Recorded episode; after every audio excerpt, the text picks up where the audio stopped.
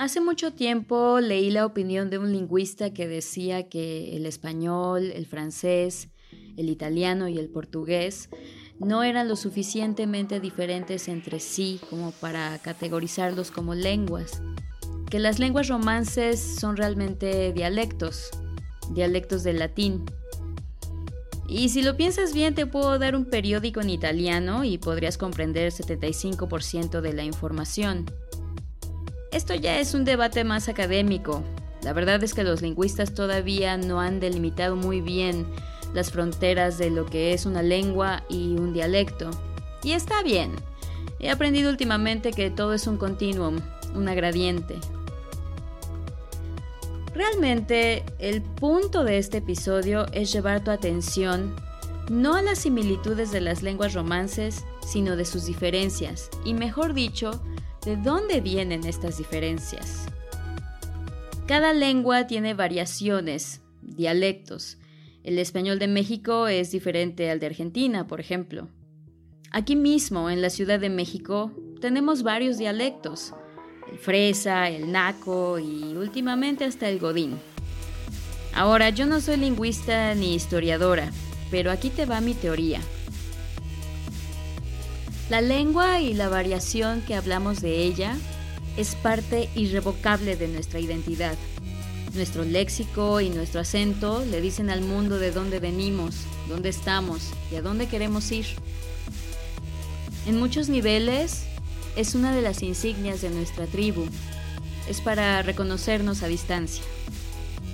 Me atrevo a decir que las lenguas y sus variantes vienen de la muy humana necesidad de identificar al foráneo del local.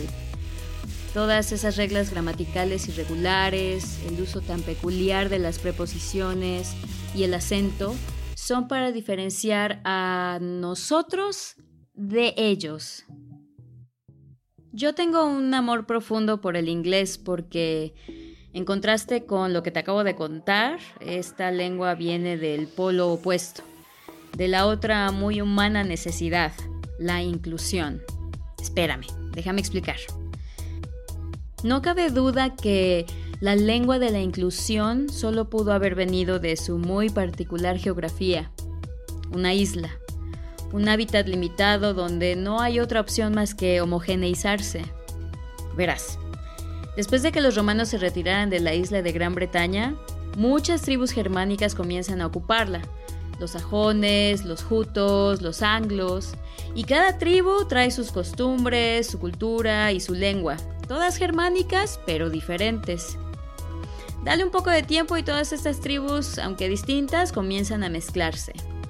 ¿Por qué?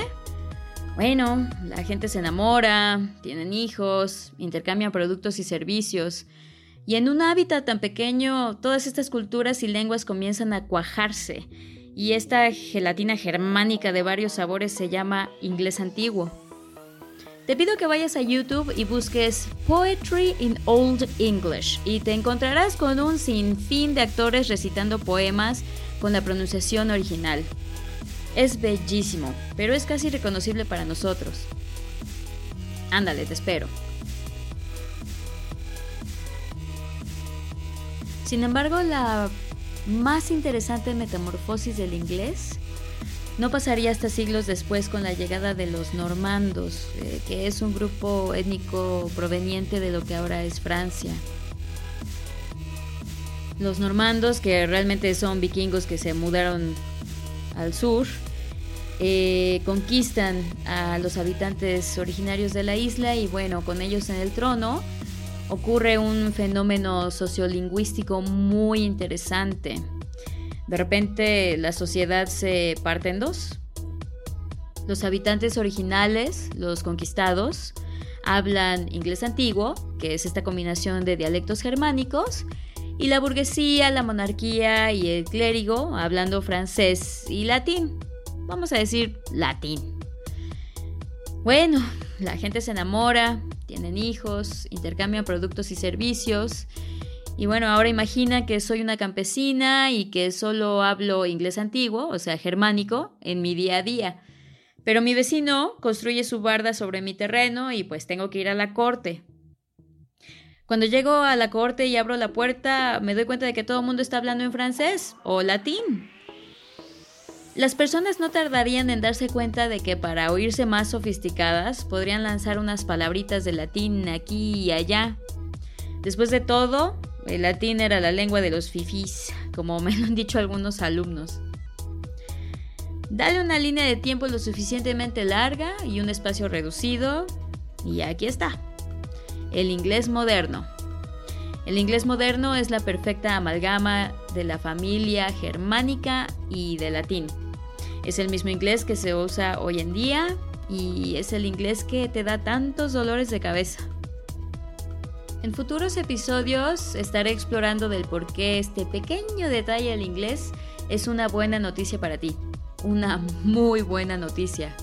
Pero por el momento quiero que veas que uno de los más grandes bloqueos que tenemos los mexicanos contra el inglés es que percibimos al inglés como la lengua de la hegemonía cultural norteamericana. Para los que se van un poquito más atrás de la historia, es la lengua de los ingleses que, bueno, son igualmente imperialistas. Sin embargo, debo desafiar esta errónea creencia. El inglés, sin afán de antropomorfizar, siempre y desde su nacimiento ha tenido el objetivo de incluir. El inglés no le pertenece a nadie y a la vez le pertenece a todos. Piénsalo. En sus 700 años de existencia, aproximadamente, casi nada a comparación de otras lenguas, el inglés ha tenido un único objetivo, la comunicación entre muchas culturas y maneras de pensar. Ahora regresemos a todas las otras lenguas.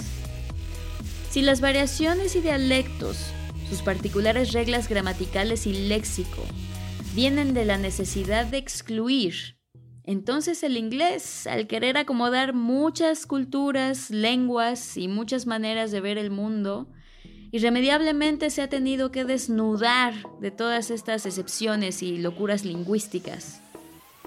Y cuando quitas capa por capa todas estas singularidades de la lengua, lo único que queda es el sentido común.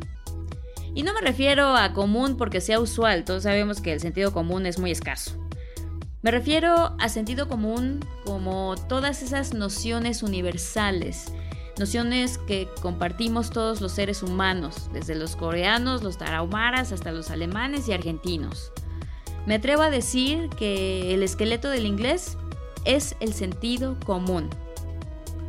O sea, el inglés es fácil. Sí, ya sé, ya sé, ya sé, sé que es difícil de creer. No ignoro en lo más mínimo el contexto político y económico actual y mucho menos ignoro el hecho de que has invertido mucho de tu ser en aprender esta lengua. Pero el primer paso para poder comenzar a dominarlo de verdad es deshacerte de esta noción tóxica de que el inglés es de los gringos o de los ingleses, de que el inglés es la lengua del imperialismo. Quiero que comiences a contemplar que el inglés es tuyo, que es tu herencia cultural. Tan solo por el hecho de compartir este contexto histórico conmigo, Tienes tanto derecho sobre esta lengua como cualquier otro nativo. Pero para que el mundo lo crea, primero lo tienes que creer tú. El inglés te pertenece. No lo dudes.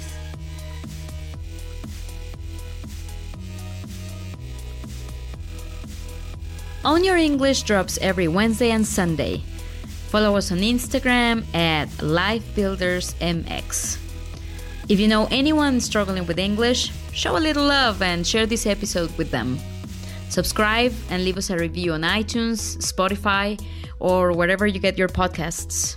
And remember, el inglés te pertenece.